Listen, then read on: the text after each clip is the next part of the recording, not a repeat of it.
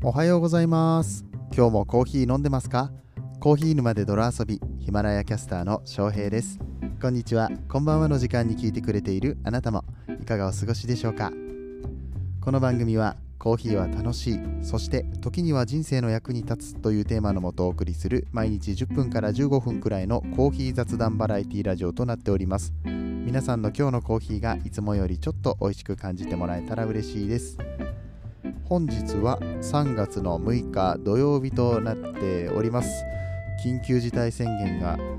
どうも長引くみたいですね。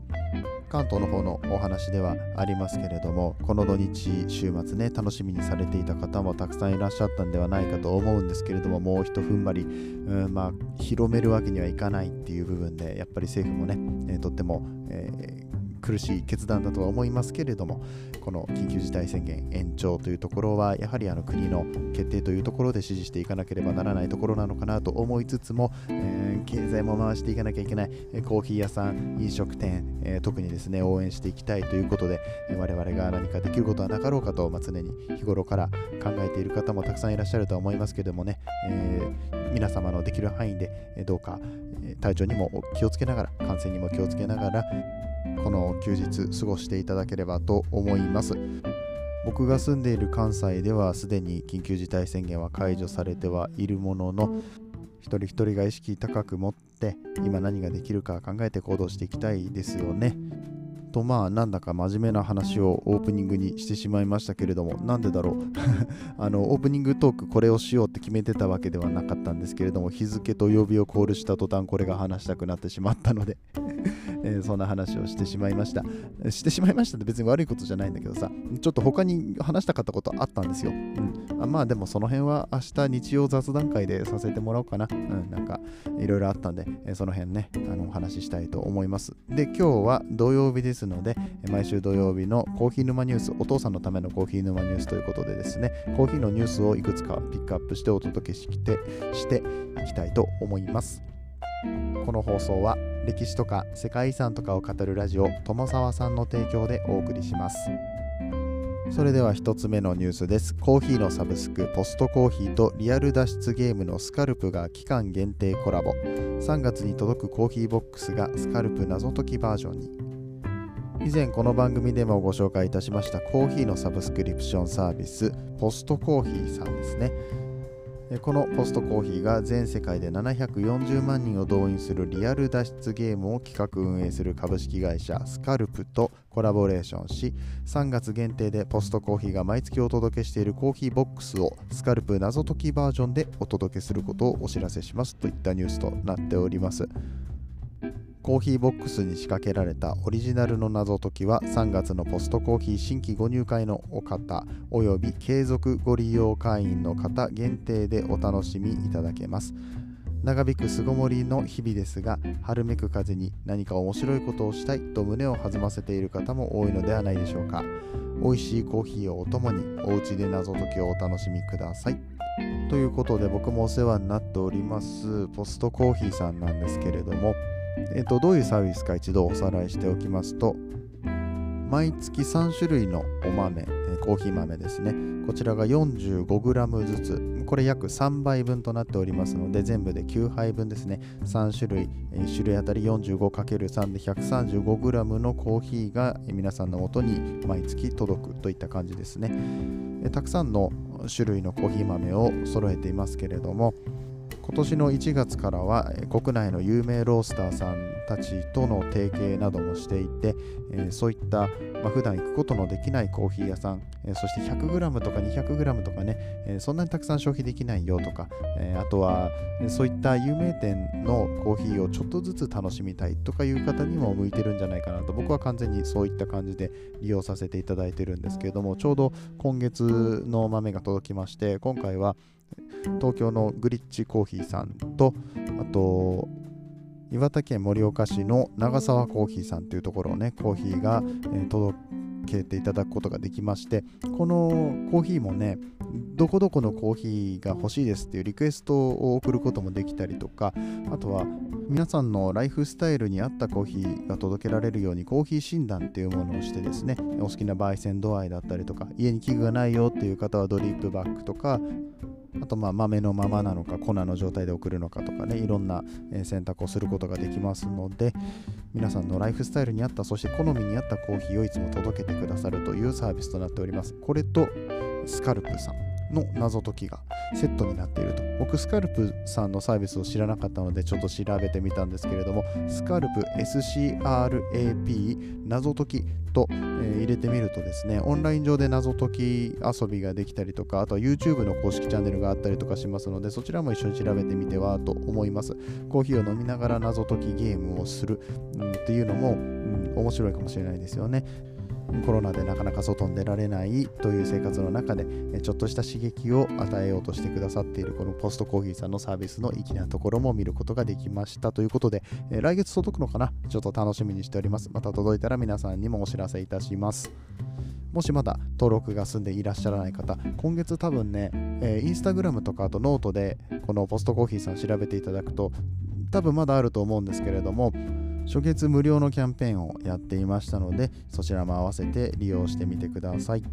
僕も先月ポストコーヒーさんをねこのラジオ番組で、えー、紹介させていただいておりますので合わせて聞いていただければと思います。続いてのニュースです。全国初スタバが河川敷の大型公園に3月5日オープン。昨日ですねオープンいたしました。新しいにぎわいスポットとして埼玉県狭山市が官民と連携し整備を進めている入間川沿いの河川敷中央公園入間川ニコニコテラスに出店するカフェがスターバックスコーヒーに決定しました。えそしてもうあのオープンしております。公園内の、え市が整備している大型遊具などの一部施設は3月16日からの利用開始となっております。入間川ニコニコテラスのコンセプトは入間川の自然の景観美を生かしたサードプレイスの創出店舗名はスターバックスコーヒー狭山市入間川ニコニコテラス店で3月5日7時にオープンしました、えー、そして、えー、これに行ってきたよっていう人と昨日クラブハウスで話したんですけど2時間待ちですって。スターバックスで2時間待ち。いや、どうなんだろう。僕がスタバあんまり行かないからかな。結構ね、神戸のスタバも並んでるんですよね。うん。で、あれどれぐらい待つのかちょっとわかんないんですけど、2時間は長いね。この花粉の時期にさ、外で2時間待たされるっていうの。で、あの、ちょっと肌寒いじゃん。いや、みんなよう並ぶわって思うけれども、やっぱりスタバファンとしては、こういうところ行きたいですよね。えー、さらにこの狭山市にはスターバックスがなかったらしいですね。あよかった。今、あの、記事の方にも書いてありましたので、ちゃんと確認しております。そして、ドライブスルーにも対応する店舗となっております。スターバックスさんのことですので、もちろん感染対策、コロナ感染対策しっかりされているとは思いますけれども、オープン以降の休日、かなり混雑が予想されます。もし行かれる方いらっしゃいましたら個人個人での感染対策もしっかりされていくようにお願いいたします。ちなみにスターバックスさんですね3月28日まで PayPay 決済で最大100円相当が戻ってくるというキャンペーンもやっておりますので、えー、これがなんだ？300円以上 PayPay で支払うと PayPay ボーナスで100円相当戻ってくるっていうようなサービスが現在行われていますので、PayPay がね使える店舗使えない店舗あるかもしれませんけれどもここの狭山市入間川ニコニコテラス店ではどうも使えるようなので行かれる方 PayPay もね合わせて使ってみるといいかもしれません。最後のニュースです。Yahoo ニュースより通勤定期で駅そばコーヒーシェアオフィスもサブスク駅の在り方変革 JR 東日本。打ち出された Beyond Stations 構想ということで JR 東日本は2021年3月3日水曜日駅の新たな価値を提案する Beyond Stations 構想を発表しました。駅の在り方を変革し交通の拠点という役割を超えて駅をつながる暮らしのプラットフォームへと転換しますとしています。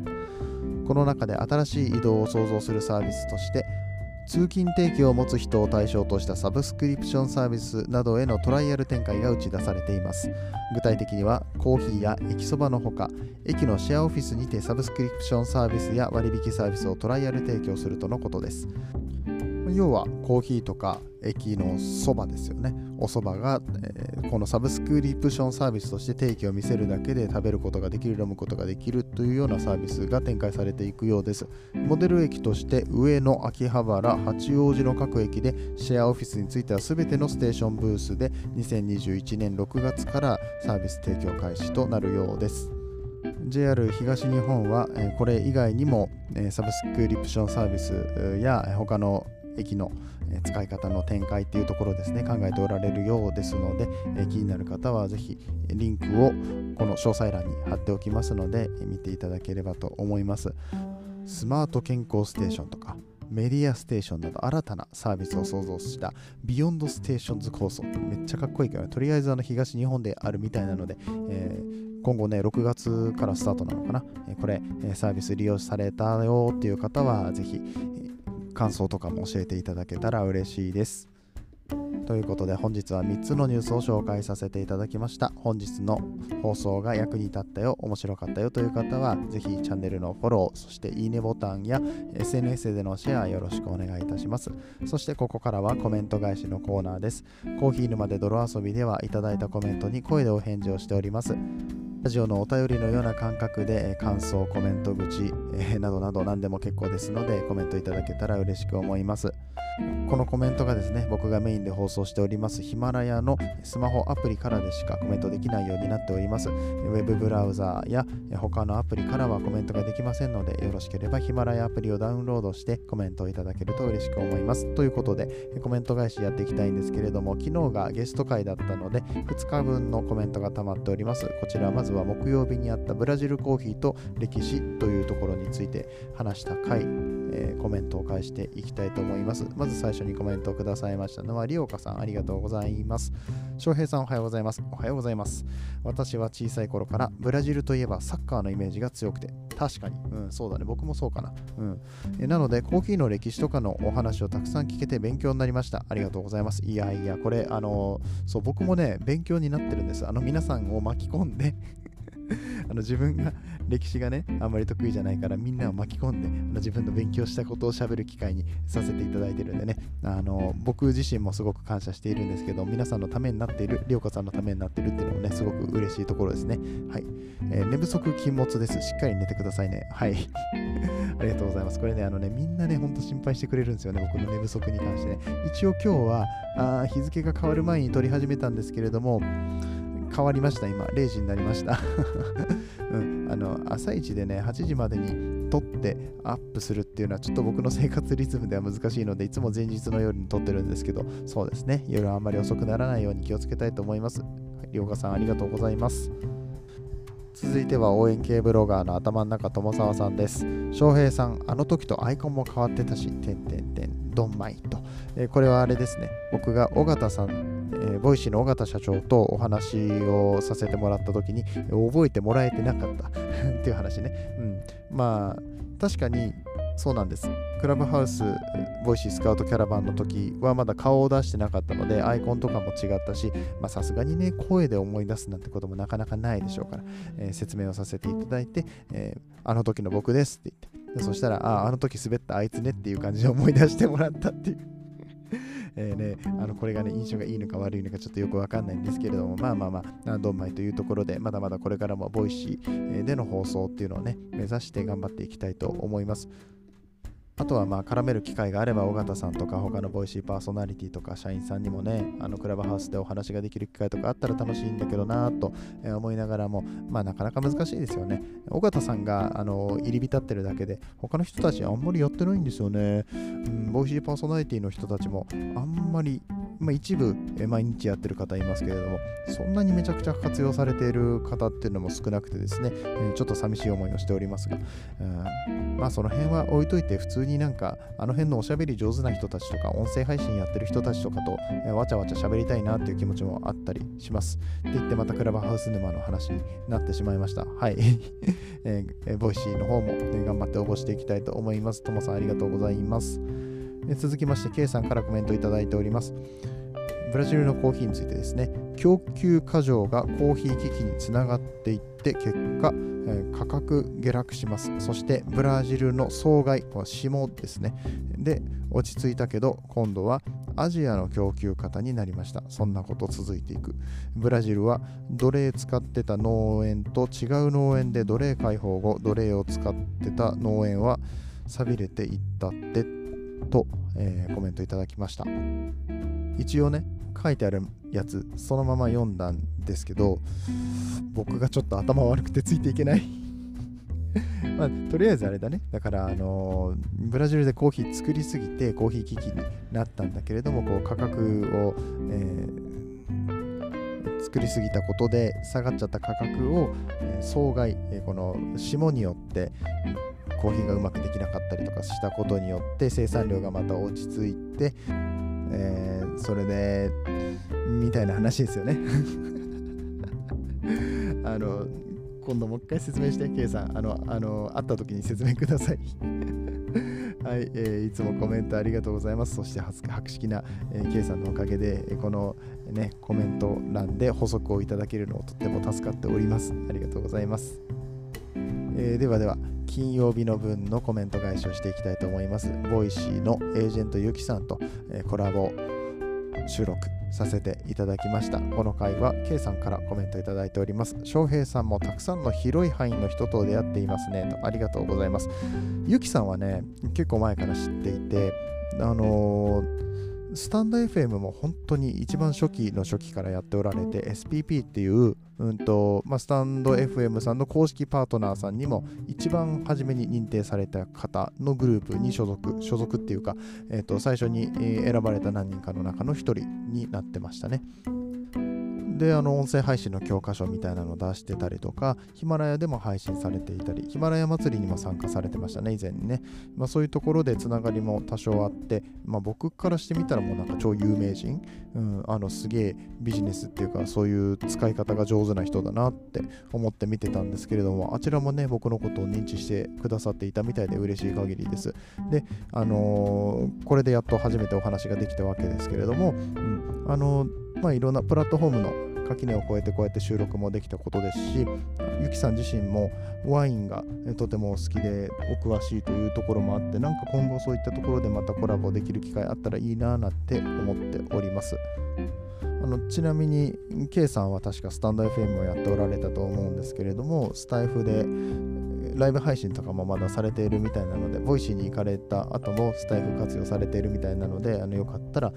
ゆきさんのね、スタエフもフォローしてチェックしてみてください。続きましては、りおかさん、ありがとうございます。翔平さん、こんにちは。こんにちは。さっきおはようございますって言ってたよね こんにちはになったよ。うん。うん、そして、まあ今、僕は夜なんですけどね。うん、あの、何で答えたらいいのかわかんないけど、はい、とりあえずこんにちはですね。はい。今回のテーマとは関係がないのですが、点々点、はい、何でしょうか。昨日のブラジルのお話を聞いた後、カレー屋さんで出てきた日替わりコーヒーがブラジルのお豆で、なんだかほっこりしたお昼時でしたという、以上、関東からの中継でしたと。はい、中継ありがとうございました。はい、現場の、現場のリオカさんありがとうございました。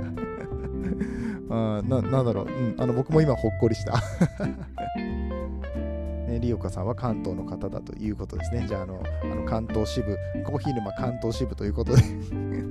今後とも中継よろしくお願いいたします。といったところで、リオカさんありがとうございます。ということで、昨日も今日もたくさんのコメントありがとうございました。引き続き皆様のコメントをお待ちしております。このコメント返しが楽しくて、コーヒー沼で泥遊びはポジティブに続けられている部分もあったりとかしますのでね、皆さんの反応が、えー、とても励みになっております。最後まで聞いてくださったあなた、ぜひぜひコメントを残しておいてください。そしていつも最後には英語のコーナーをやっていたんですけれどもどうなんでしょうか？この英語のコーナーに関してのね反応があんまりないんですよね。正直ね。うん。であのね意外と考えるのがめんどくさいっていうのがあって。うん。何を言ってたらいいのかどういう例文を出したら皆さんに喜んでいただけるのかもねいまいちわからないのでよかったらコメントで残していただけたらと思います。もしくはもうなくてもいいんだったらやめます。めんどくさいから。あのどっちでもいいんですけどね。うん、でとりあえず今日はちょっとアイディアがないのとパッと思いつくやつがね。あの時間がかなり遅くなってしまっいやかなりっていうかうんまあ、まだ12時過ぎなんだけど遅くなっちゃったし作業が残ってるっていうみたいなことで今日は休ませていただきますみたいなね。またまにはこういう日があってもいいのかなと。勝手な話でございますけれどもとりあえず今日はこれで終わっていきたいと思います。また皆さん明日の朝お会いいたしましょう。次はどの声とつながりますか？引き続きヒマラヤでお楽しみください。